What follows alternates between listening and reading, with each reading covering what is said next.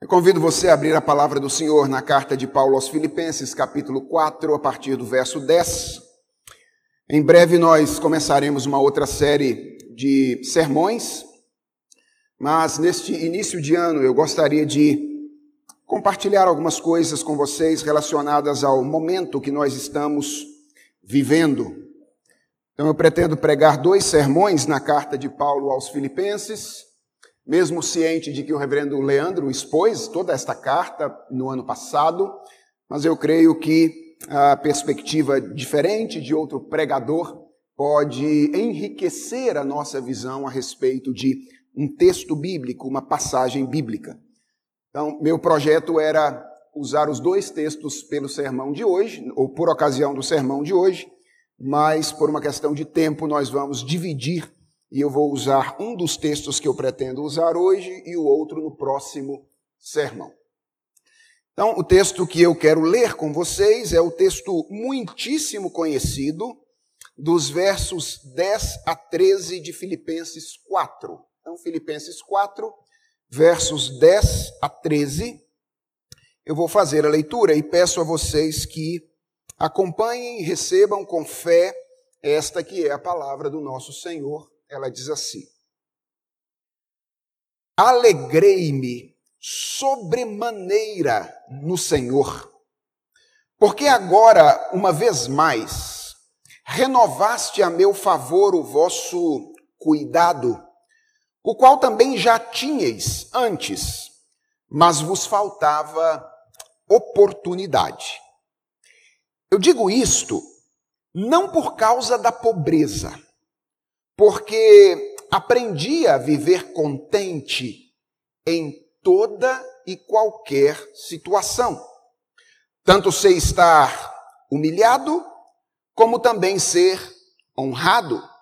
De tudo e em todas as circunstâncias já tenho experiência, tanto de fartura como de fome, assim de abundância como de escassez, tudo posso naquele que me fortalece. Vamos orar mais uma vez, irmãos? Senhor, é diante da tua palavra que nós estamos nesta manhã e ela é o nosso alimento em todas as ocasiões da nossa vida. Nós precisamos da tua palavra e nós queremos pedir ao Senhor e pedir a Ti que, através do Teu Espírito Santo, Tu ilumines o nosso coração nessa manhã, a fim de que nós compreendamos as lições importantes que esta passagem tem a nos ensinar. E, Senhor, que nós façamos isso não apenas com a nossa cabeça, mas que nós façamos isso com o nosso coração. Que a nossa vida seja impactada, transformada, à medida em que as verdades desta passagem bíblica adentram a nossa mente nesta manhã. Que o teu espírito as leve da nossa cabeça ao nosso coração. É o pedido que nós te fazemos em nome de Jesus. Amém. Irmãos, dizer que nós estamos vivendo dias difíceis já virou rotina, não é verdade? Desde março do ano passado, que essa constatação faz parte de todos os nossos discursos. Talvez você já tenha ouvido vários sermões em que nós pregadores aqui dizemos ou dissemos isso.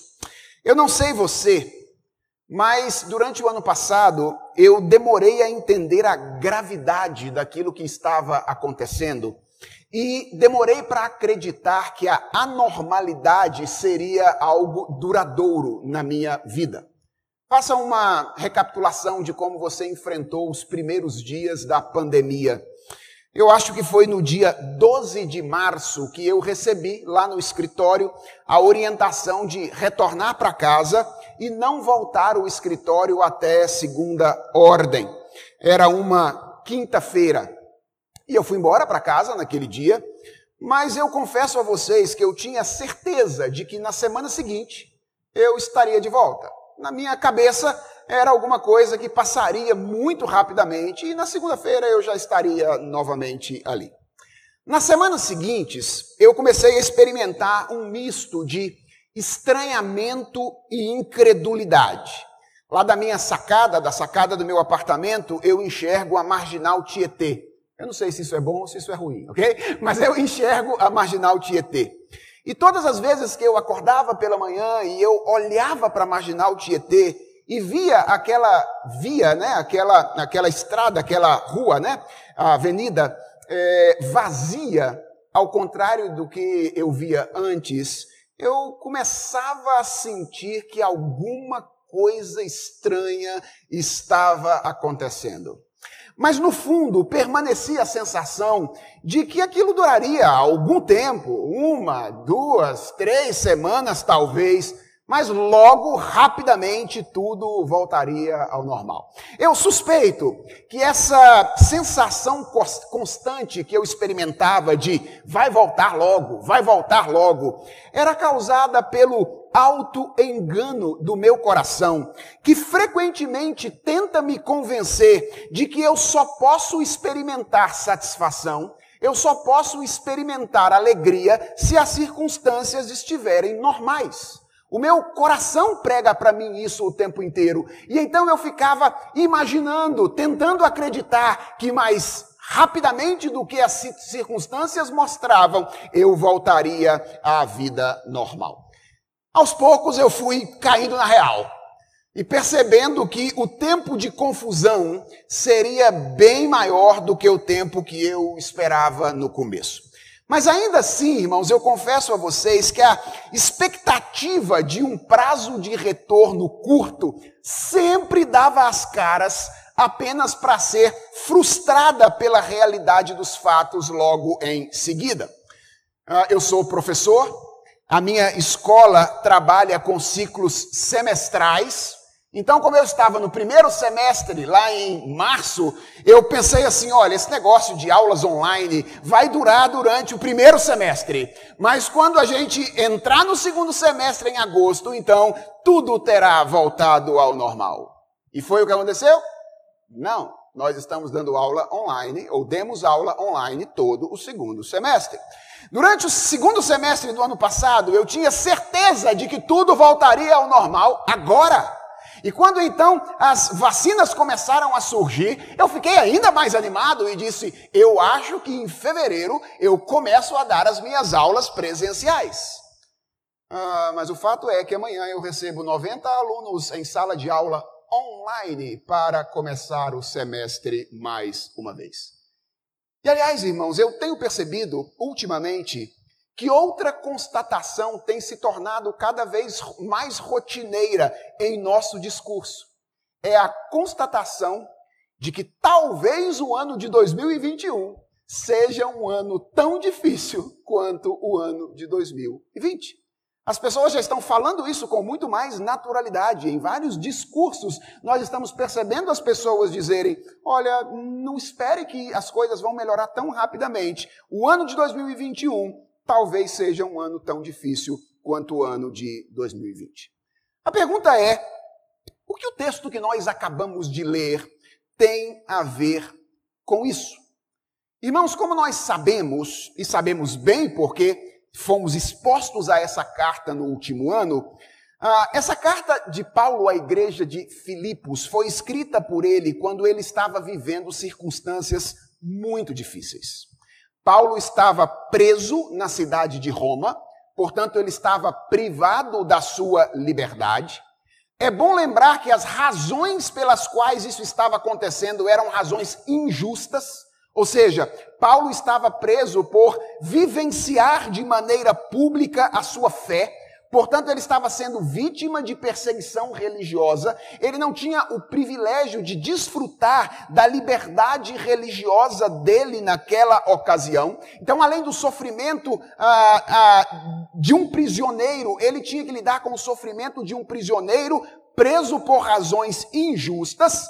E Paulo estava tomado de incertezas nessa ocasião, porque, como ele menciona no capítulo 1, havia a possibilidade de um julgamento iminente que poderia culminar com a sua condenação à morte. Então, nós estamos lendo uma carta que foi escrita por um prisioneiro que estava preso por razões injustas e com a possibilidade de um julgamento iminente que poderia resultar na sua morte.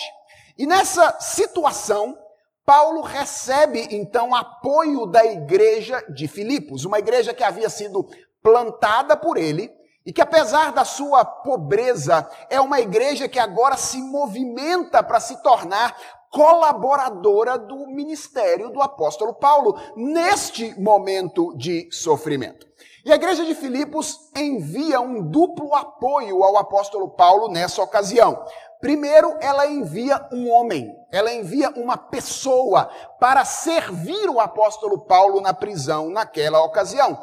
É um homem chamado Epafrodito, que inclusive adoeceu durante o cumprimento da sua missão, e diz o texto que ele quase veio a falecer durante a sua viagem ou estadia em Roma, mas um homem que foi elogiado pelo apóstolo Paulo nesta carta, em virtude da sua fidelidade, em virtude da sua disposição servil, em virtude da sua perseverança no serviço à igreja e ao apóstolo Paulo naquela ocasião. Então a igreja envia Epafrodito para ser um servo de Paulo, um ajudador de Paulo na prisão naquela ocasião.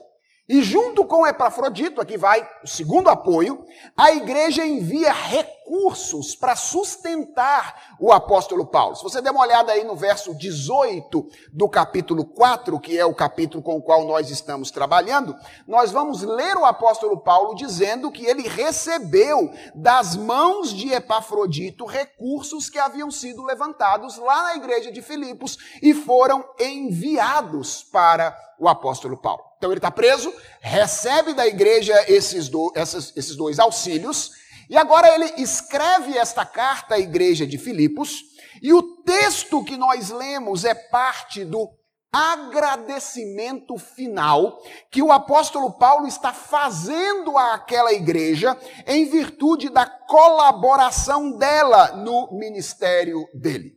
E se você der uma olhada aí rápida no texto que nós lemos, os versos 10 a 13, você vai perceber que esse, essa passagem curtinha, ela pode ser dividida em duas grandes partes.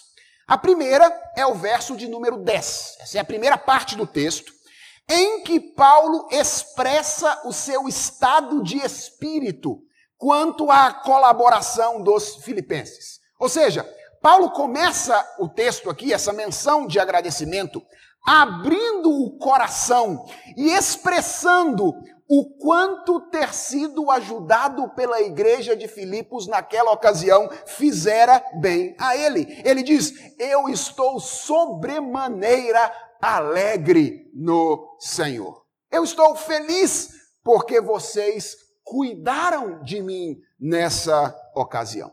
Irmãos, eu acho isso aqui fantástico. Eu acho isso fabuloso. Vocês já repararam como nós temos dificuldade de expressar publicamente esse tipo de sentimento?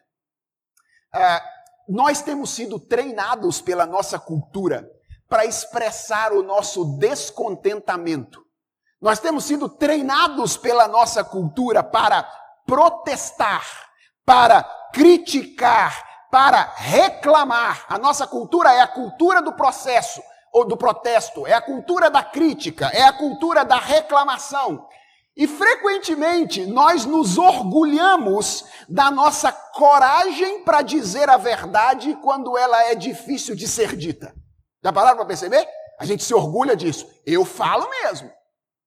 Eu tenho coragem de falar. Você não tem coragem de falar, não? Eu tenho coragem de falar. Eu reclamo, eu faço a crítica, eu protesto. A gente se orgulha dessa capacidade, dessa coragem que a gente tem de fazer isso.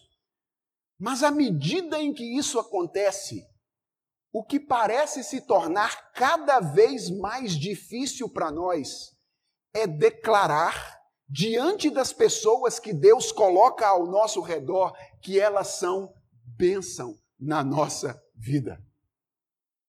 Nós temos facilidade de expressar o nosso descontentamento. Mas nós parecemos ter dificuldade de expressar a nossa alegria. Temos a dificuldade de dizer, Geimar, como é bom servir ao Senhor na, na sua companhia nesse ministério. Temos dificuldade de dizer, pastor, reverendo Leandro, o senhor tem sido uma bênção na vida da nossa igreja. Temos dificuldade de dizer, igreja presbiteriana de Santo Amaro, como é bom viver a fé na companhia de vocês. Nós aprendemos a reclamar, mas parecemos ter desaprendido a expressar a nossa gratidão, o nosso contentamento em relação a outras pessoas. Irmãos, a fonte disso não é outra senão um coração autossuficiente, senão um ego inflado que acha que se basta e que não precisa de ninguém. Nós, às vezes, temos essa mentalidade. E aqui está o apóstolo Paulo confrontando-nos e estimulando-nos a agir de modo diferente ao dizer: Olha, eu estou muito feliz, eu estou muito satisfeito, o meu coração está pulando de alegria por causa do cuidado que vocês manifestaram para comigo. Então, essa é a primeira parte do texto. Paulo expressa o seu estado de espírito. E na segunda parte do texto, que é a que eu quero trabalhar com um pouquinho mais de calma hoje pela manhã, versos 11 a 13, nós temos aí uma espécie de disclaimer explicativo do apóstolo Paulo. Vejam, Paulo está aqui expressando a sua alegria, manifestando a sua gratidão depois de receber recursos da igreja de Filipos. Vocês sabem que em toda igreja tem sempre aqueles que são meio contra o pastor, não é verdade? Lá em Filipos era assim, certamente tinha aqueles que eram meio contra o apóstolo Paulo. E eles poderiam aproveitar esse momento, aproveitar essa ocasião, para indo além daquilo que Paulo estava dizendo, levantar algumas dúvidas a respeito da honestidade do ministério do apóstolo Paulo. Veja, ele está agradecendo porque ele recebeu dinheiro ele recebeu o recurso. Então isso aqui é um prato cheio para os inimigos, não é verdade? Olha aí, ó, Paulo é um materialista.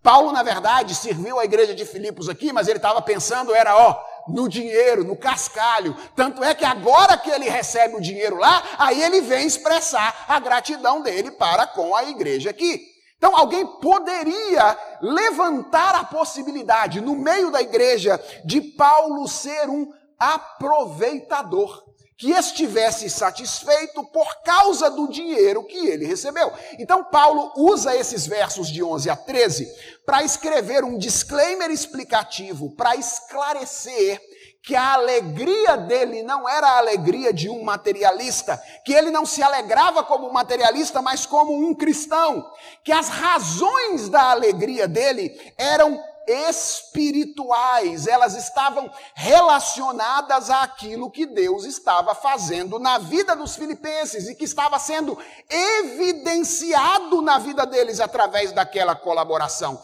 Paulo não estava agradecendo só pelo dinheiro, mas porque aquele movimento de ir em direção de alguém que sofria era uma evidência da ação de Deus na vida da igreja. E ao fazer isso, irmãos, ao fazer essa explicação aqui, Paulo nos ensina algumas preciosas lições a respeito da verdadeira alegria, que eu creio pode ser muito útil para nós aprender nesse momento em que nós estamos vivendo um tempo de incerteza, meio que dizendo: olha, talvez 2021 seja tão difícil quanto foi 2020. E é isso que eu quero fazer nesta manhã eu quero compartilhar com vocês três diferentes lições que nós aprendemos com o apóstolo Paulo nesses três versículos sobre a verdadeira alegria. E a primeira lição que eu gostaria que você guardasse na mente e no coração nessa manhã é que a verdadeira alegria é algo que se aprende. Essa é a primeira lição que eu quero que você guarde no seu coração. A verdadeira alegria é algo que se aprende. Preste atenção como é que Paulo começa o verso de número 11. Ele diz assim: Eu digo isto, falo da minha satisfação para vocês aqui, não por causa da pobreza. Se alguém está pensando que era por causa do dinheiro, não, não é por isso. Porque eu, qual é o verbo que aparece aí? Aprendi a viver contente em toda e qualquer situação.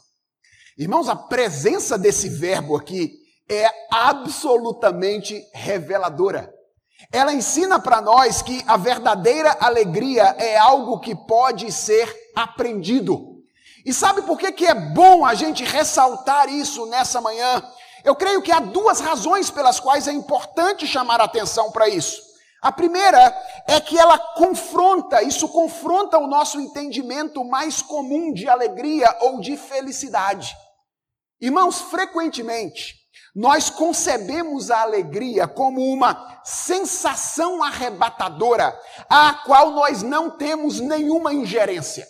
É assim que a gente concebe a alegria normal, normalmente. Ela é algo que simplesmente existe ou não existe. Ela simplesmente vem ou não vem. Ela simplesmente está ou não está lá. Mas preste atenção no que o apóstolo Paulo está dizendo. Ele se refere à alegria aqui como um aprendizado. Ele aprendeu a estar contente, feliz em toda e qualquer situação. E talvez a sua pergunta seja: mas, pastor, faz diferença na prática pensar de um jeito ou de outro? Claro que faz. E talvez a principal diferença seja a seguinte: quando nós concebemos a alegria, entendemos a alegria, como uma sensação arrebatadora sobre a qual nós não temos nenhum tipo de ingerência, nós anulamos a nossa responsabilidade em relação a reagir às circunstâncias de uma maneira alegre. Preste atenção. Se eu e você vemos a alegria como algo que simplesmente existe ou não existe, está ou não está lá, não importa o que nós façamos, nós somos vítimas das circunstâncias e não sujeitos responsáveis. Mas o que Paulo está dizendo? Que alegria é aprendizado. E quando nós concebemos a alegria como algo que se aprende, então nós inserimos a nossa responsabilidade na equação. E aliás, quando você lê a carta aos Filipenses, você percebe que isso é o que o apóstolo Paulo faz na carta o tempo inteiro, quando ele trata a alegria em termos imperativos. É a maneira como a alegria mais aparece na carta aos Filipenses. Alegrai-vos no Senhor, como uma ordem um mandamento: alegrai-vos no Senhor. Outra vez digo: alegrai-vos. Veja, eu não quero ser mal entendido, então eu preciso dizer que nós não devemos ignorar que as circunstâncias precisam ser enfrentadas e que algumas circunstâncias da nossa vida, elas têm um peso tão grande que são muito difíceis de serem superadas. Eu não estou ignorando o peso que as circunstâncias podem ter na maneira como nós respondemos a elas. Então, irmãos, atenção. Nós devemos ser misericordiosos conosco mesmos e com as pessoas que estão enfrentando situações difíceis, e nós não podemos exigir delas e de nós impassividade diante das circunstâncias, que elas sejam impassíveis.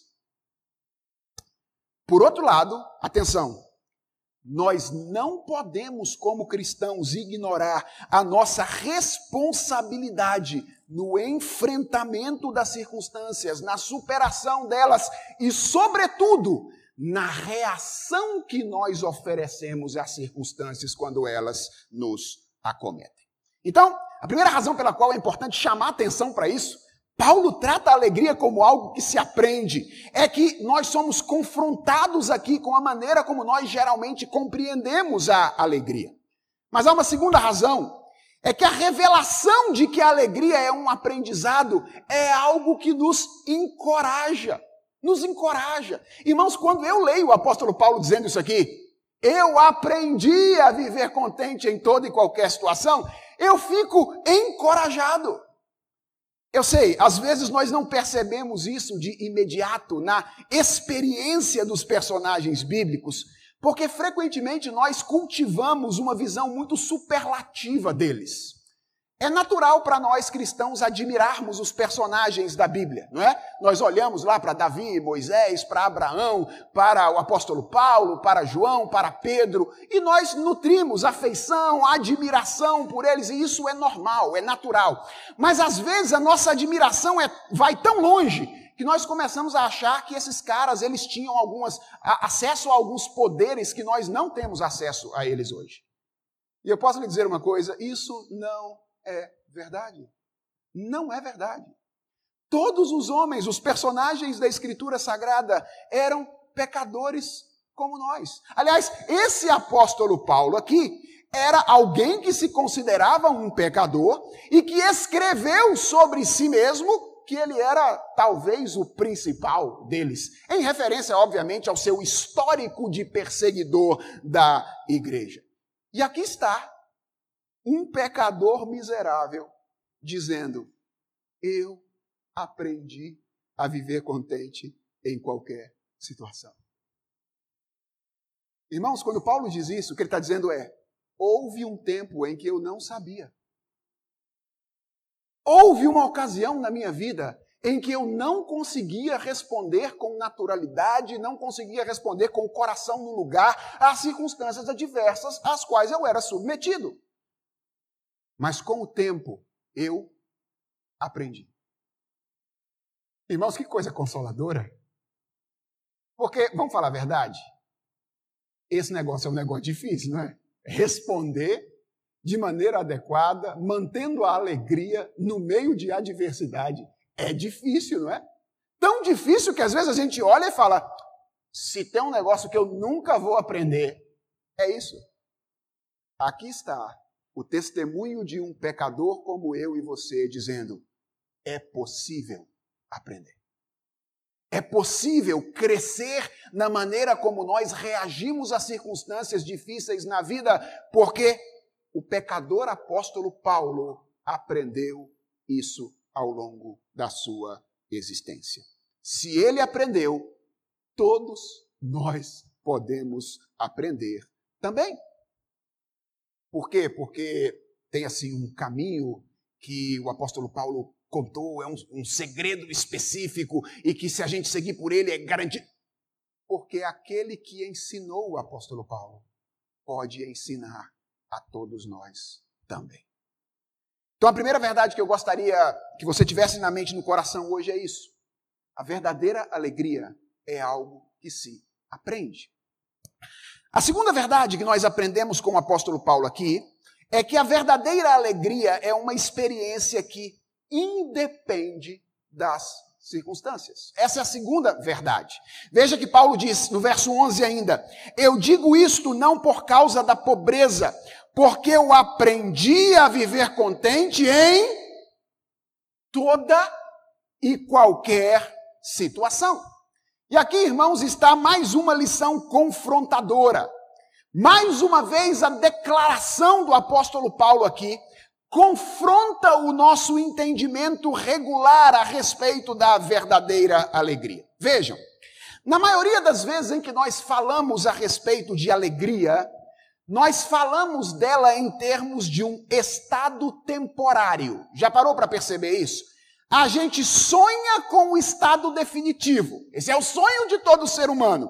Mas nós falamos nela em termos de um estado temporário. Uma evidência disso é que o verbo ao qual nós mais relacionamos a palavra alegria não é ser, é estar.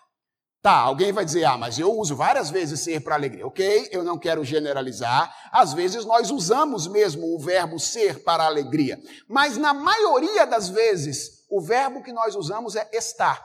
Hoje eu estou alegre. Hoje eu não estou alegre. Fulano está feliz.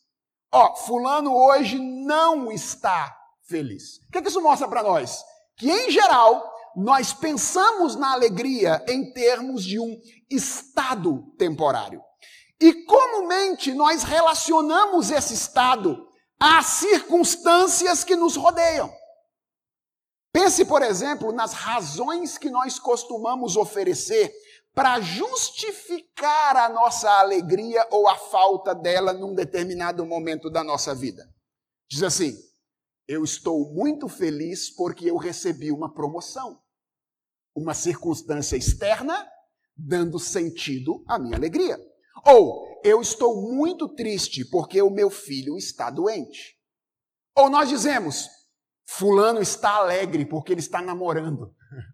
Ou dizemos, Beltrano está triste porque a namorada dele terminou com ele. Conscientes ou inconscientes disso, é assim que nós costumamos conceber a alegria na nossa vida comum, como um estado temporário determinado pelas circunstâncias. Mas aqui está o apóstolo Paulo, debaixo da inspiração do Espírito Santo, confrontando o nosso entendimento de alegria ao testemunhar de uma alegria que subsiste, que permanece independentemente das circunstâncias. Não se trata, portanto, de um estado temporário, mas se trata de algo mais permanente. E para reforçar isso, Paulo ilustra a natureza permanente da alegria sobre a qual ele está falando, mencionando textualmente algumas circunstâncias diferentes no meio das quais ele ou, ou, essa alegria sobrevivia. Ele faz isso aí no verso 12, você percebeu? Ele cita três pares de contrários aí: honrado, humilhado, fartura, fome, abundância, escassez. Três pares de contrário. Para dizer, olha, aqui estão situações onde esse tipo de alegria que eu experimento permanece. E presta atenção, isso não é hipótese, porque ele está falando que de todas essas coisas ele já teve o quê? Qual é a palavra que ele usa aí? Experiência. Ou seja, ele não está aqui aplicando para o futuro uma tese ele está descrevendo a realidade dos fatos. Ele está descrevendo algo que ele experimentou. E ele está dizendo: Eu sei o que é ter uma alegria que permanece nesses pares contrários aqui. E veja que Paulo trabalha com três coisas que frequentemente são utilizadas como determinantes da nossa alegria. Três coisas. Qual é a primeira? Reconhecimento. Não é isso? Paulo diz ali, ó, eu sei estar honrado e eu sei estar humilhado. Eu sei receber uma honraria numa grande reunião e eu sei ir numa reunião onde eu deveria merecer todas as honrarias e ninguém nem mencionar o meu nome. E isso não muda o estado do meu coração. Isso não muda a maneira como eu vou reagir à vida de maneira geral. Depois, Paulo se refere ali a suprimento necessário não é assim que muitas pessoas dizem? Ah, pastor, alegre é ter o franguinho na panela, né, pastor? Ser alegre é ter o franguinho na panela. Ou seja, basta isso e a gente está feliz, está satisfeito. Suprimento necessário. Paulo diz: Eu já tive experiência de fartura, muito franguinho na panela, e eu já tive experiência de fome. Já passei por ocasiões em que eu simplesmente não tinha o que comer. E isso não foi determinante para o direcionamento do meu coração. Finalmente, o apóstolo Paulo se refere a conforto, ok? abundância e escassez. Ele diz: Olha, eu já tive muito e eu já tive pouco. E essas coisas não foram, essas mudanças, essas variações, elas não foram capazes de determinar o direcionamento do meu coração.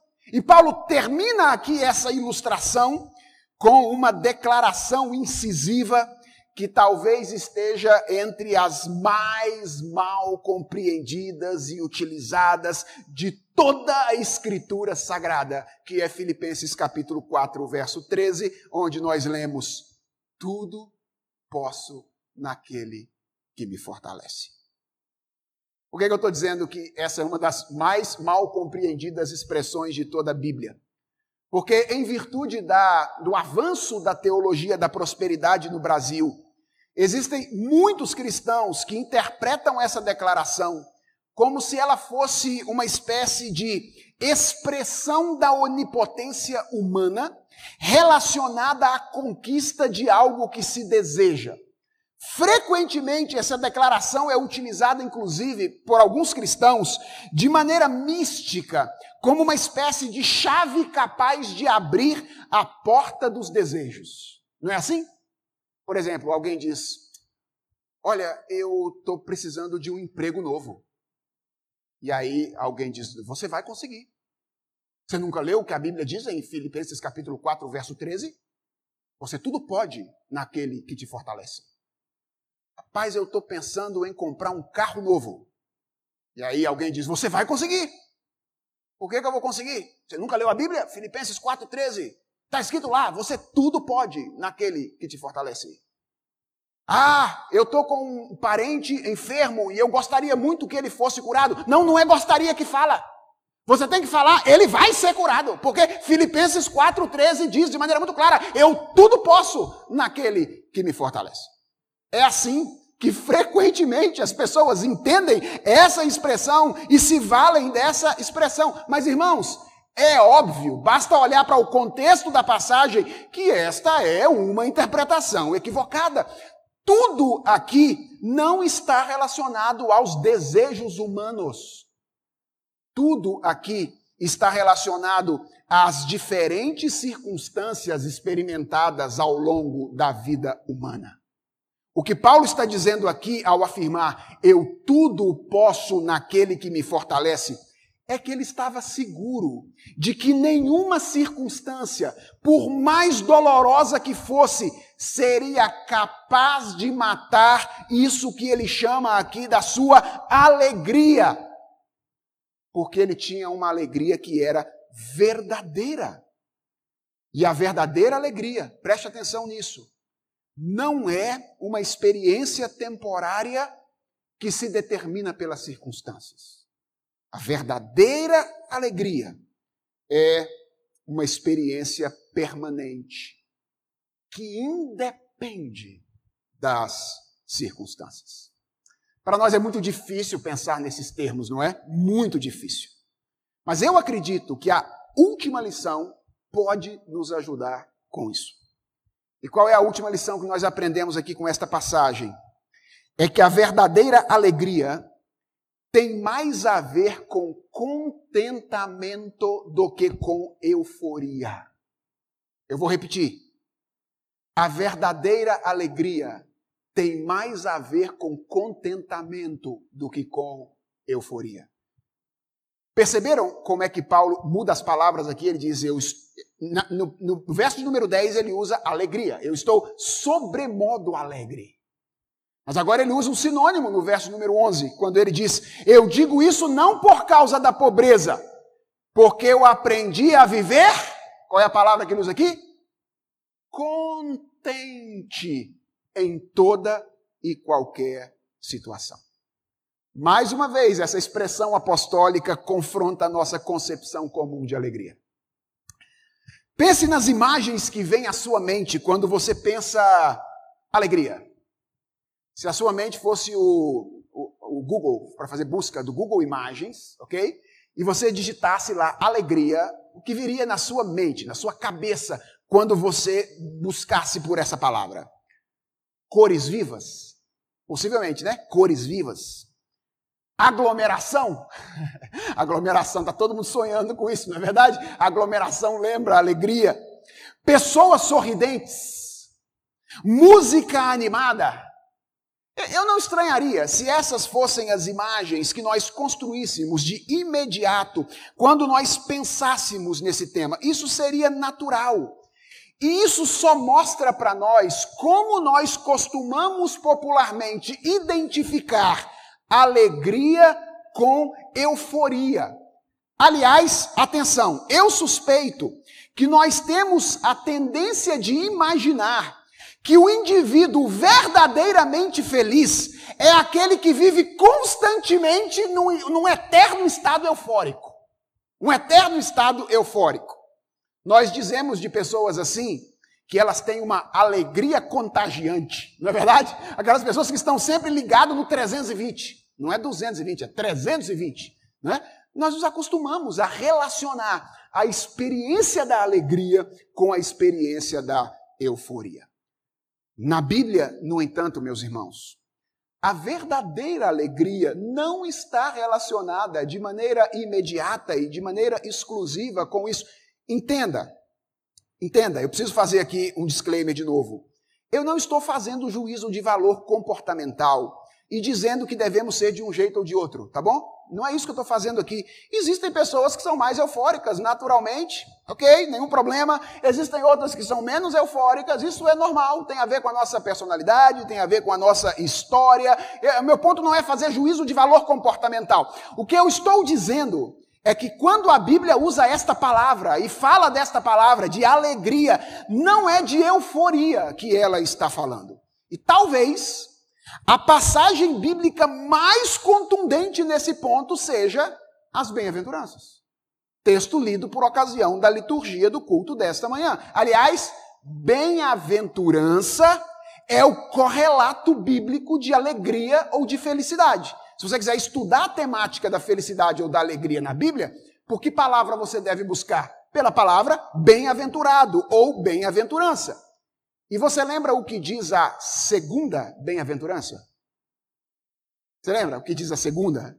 A segunda diz algo assim que não cabe na cabeça de, da, do nosso de quem entende alegria como euforia da maneira corriqueira. Porque ela diz assim: bem-aventurados os que choram. Felizes são os que choram.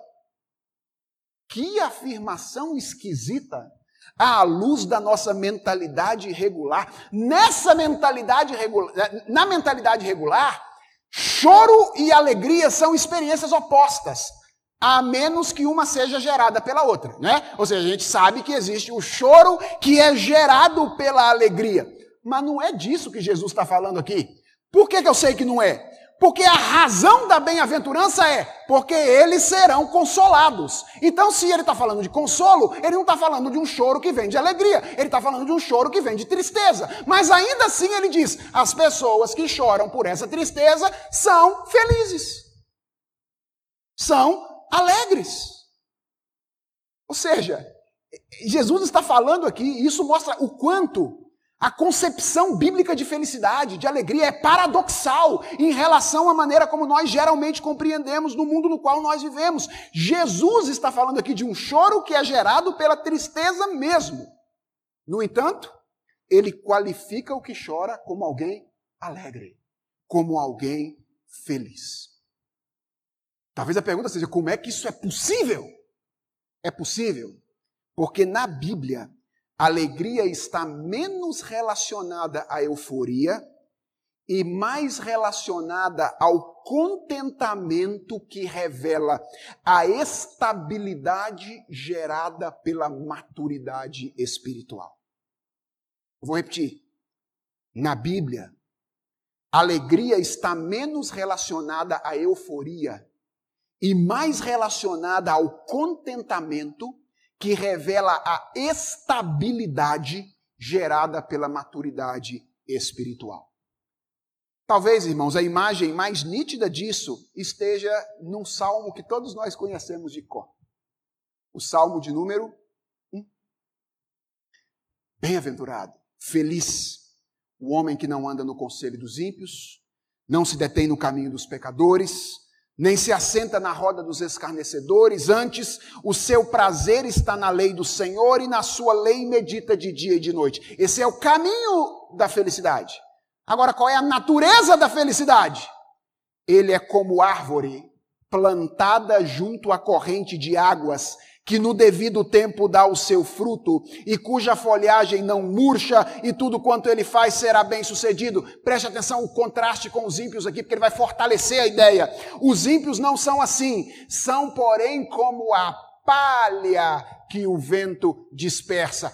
Árvore fincada em um lugar onde a vida permanece e palha que é levado pelo vento de um lado para o outro. Percebe?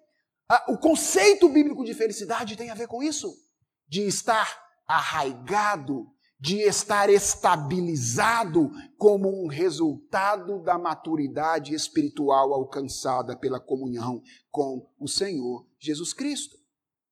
E o salmo termina dizendo: Por isso os perversos não prevalecerão no juízo, nem os pecadores na congregação dos justos, pois o Senhor conhece o caminho dos justos, mas o caminho dos ímpios perecerá.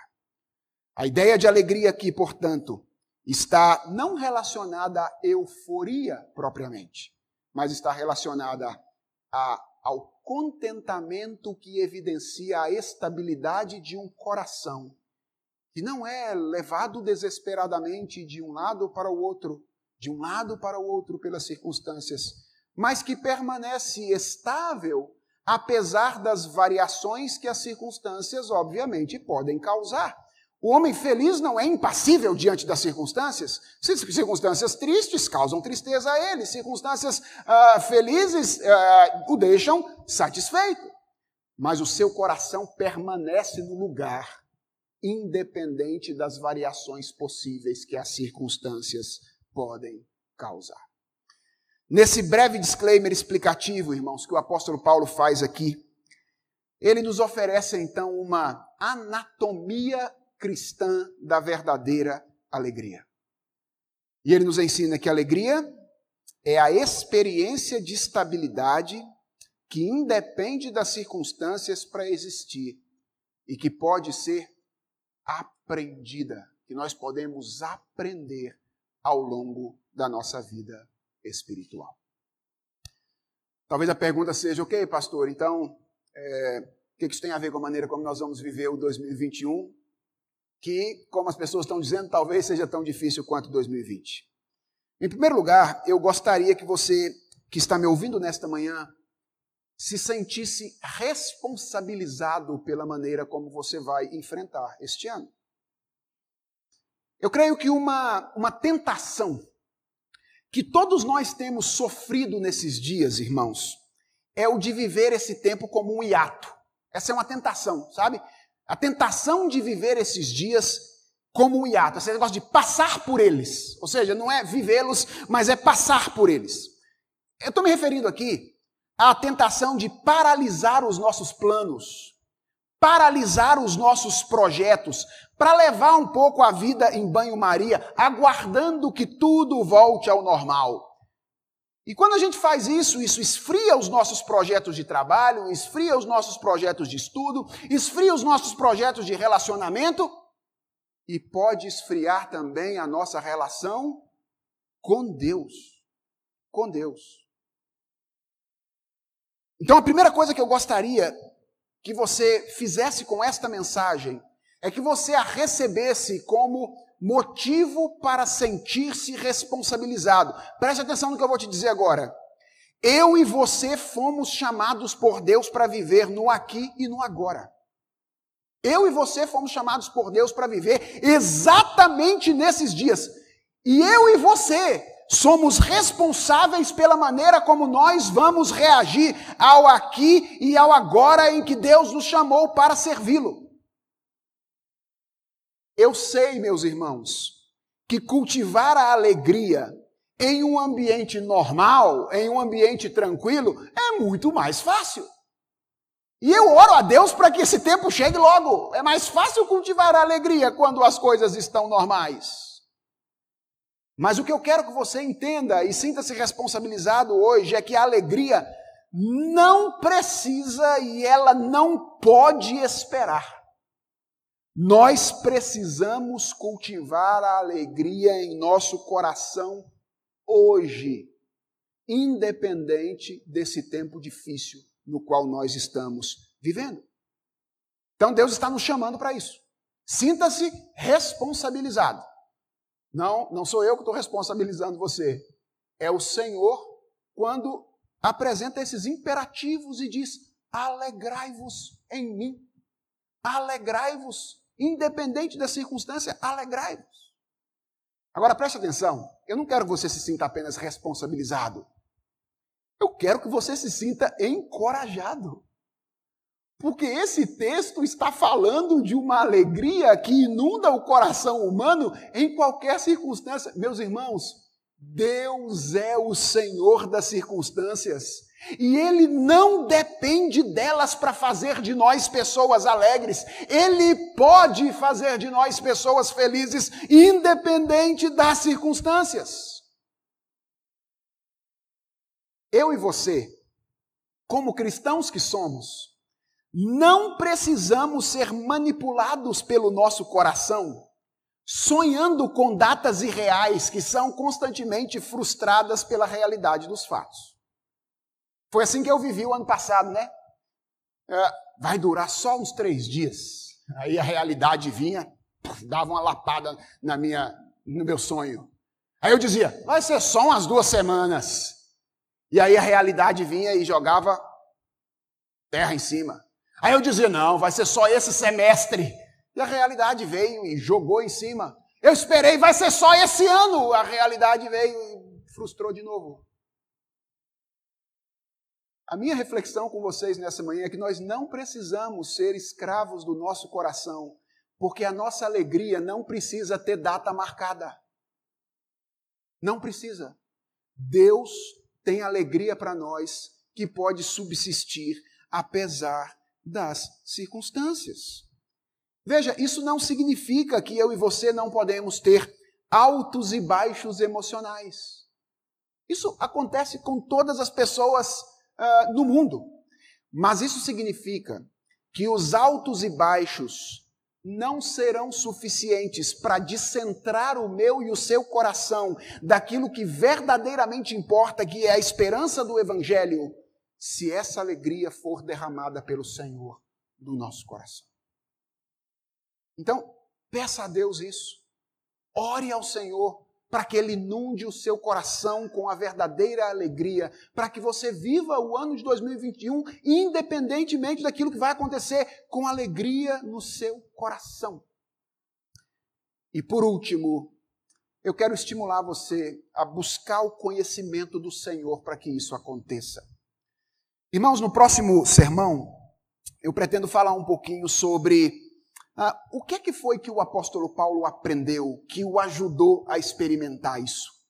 Eu quero falar um pouquinho do caminho feito pelo apóstolo Paulo para que ele pudesse dizer isso que ele disse nessa ocasião, trabalhando com um outro texto da carta aos Filipenses. Mas deixa eu dar um spoiler para vocês aqui. O que mudou foi a visão da vida. Porque, em geral, as nossas reações a, a realidade, elas são o resultado da visão que nós temos a respeito dela. Ou seja, dependendo da maneira como você concebe a realidade ao seu redor, o que são as coisas, quem Deus é, quem é você, o que você está fazendo aqui, você responde de um jeito. A depender das respostas que você oferece a essas perguntas, você responde de outro. Por exemplo, se você tiver uma visão falsa da realidade, imaginar que você é o centro do universo, tudo gira em torno do seu umbigo, que o mundo está em dívida com você, ok? O mundo inteiro está em dívida com você. Ou então, que você não vale nada, que você foi esquecido por Deus. Está vendo? Dois extremos. Foi esquecido por Deus. Você terá muita dificuldade de manter o coração no lugar em momentos de dificuldade. Agora, se você tiver uma visão correta da realidade, se você tiver uma compreensão adequada do que é o mundo, de quem é você, do que você está fazendo aqui, de quem é Deus, de quem é você, então você conseguirá reagir de maneira adequada. Então eu quero estimular você a ser muito responsável na busca pelo conhecimento de Deus neste ano que se inicia porque esta é a única coisa, o conhecimento que conduz à relação com Deus, que pode mudar sua maneira de enxergar a realidade e ajudar você a encarar os fatos diferentes da vida, mantendo o coração no lugar. Seja responsabilizado, seja encorajado e seja estimulado a buscar cada vez mais o conhecimento de Deus nesta manhã. Vamos orar? Senhor, obrigado pela experiência desse nosso irmão do passado, o apóstolo Paulo. Senhor, nós confessamos diante de Ti que ainda é difícil para nós dizer o que esse irmão do passado disse. Nós, às vezes, somos muito levados pelas circunstâncias ao nosso redor, a tal ponto de imaginar que nós só podemos ter alegria se as coisas voltarem ao normal. E a gente fica, às vezes, com o nosso coração agendando datas irreais. Senhor, nós queremos te pedir hoje, ajude-nos, ó Deus, a, a entender de uma vez por todas que nós, nós não precisamos que as coisas voltem a normal para ser alegres e felizes. Sim, isso é o que nós queremos, isso é o que nós desejamos, nós pedimos a Ti, traga a normalidade de volta rápido. Mas, Senhor, ensina-nos que nós não dependemos disso para viver com o coração no lugar. E nós queremos te pedir, inunda o coração do teu povo, dessa igreja, com a tua alegria. Se alguns planos e projetos precisaram ser parados, Senhor, ajude-nos a entender isso mas não nos deixe colocar a vida no banho-maria por causa desse tempo que nós estamos vivendo. Nós queremos continuar servindo a Ti. Queremos, como igreja, continuar proclamando o Teu Evangelho. Queremos continuar avançando, contribuindo para que o, o, reino do Senhor avance entre nós, até aquele dia em que o Senhor haverá de retornar a esse mundo e consumar aquilo que o Senhor já começou. Ajude-nos, Senhor, ensina-nos, tem misericórdia de nós Faz-nos responsabilizados nesta manhã. Faz-nos encorajados nesta manhã. E, ó Deus, que a nossa busca por conhecer-te seja cada vez mais incessante, no objetivo de que o nosso coração seja cuidado pelo Senhor. Tem misericórdia do teu povo, tem misericórdia da tua igreja, tem misericórdia dos que sofrem neste momento. Nós pedimos ao Senhor o conforto, o consolo, a cura por aqueles que estão acometidos por essa enfermidade. É a nossa oração em nome de Jesus. Amém.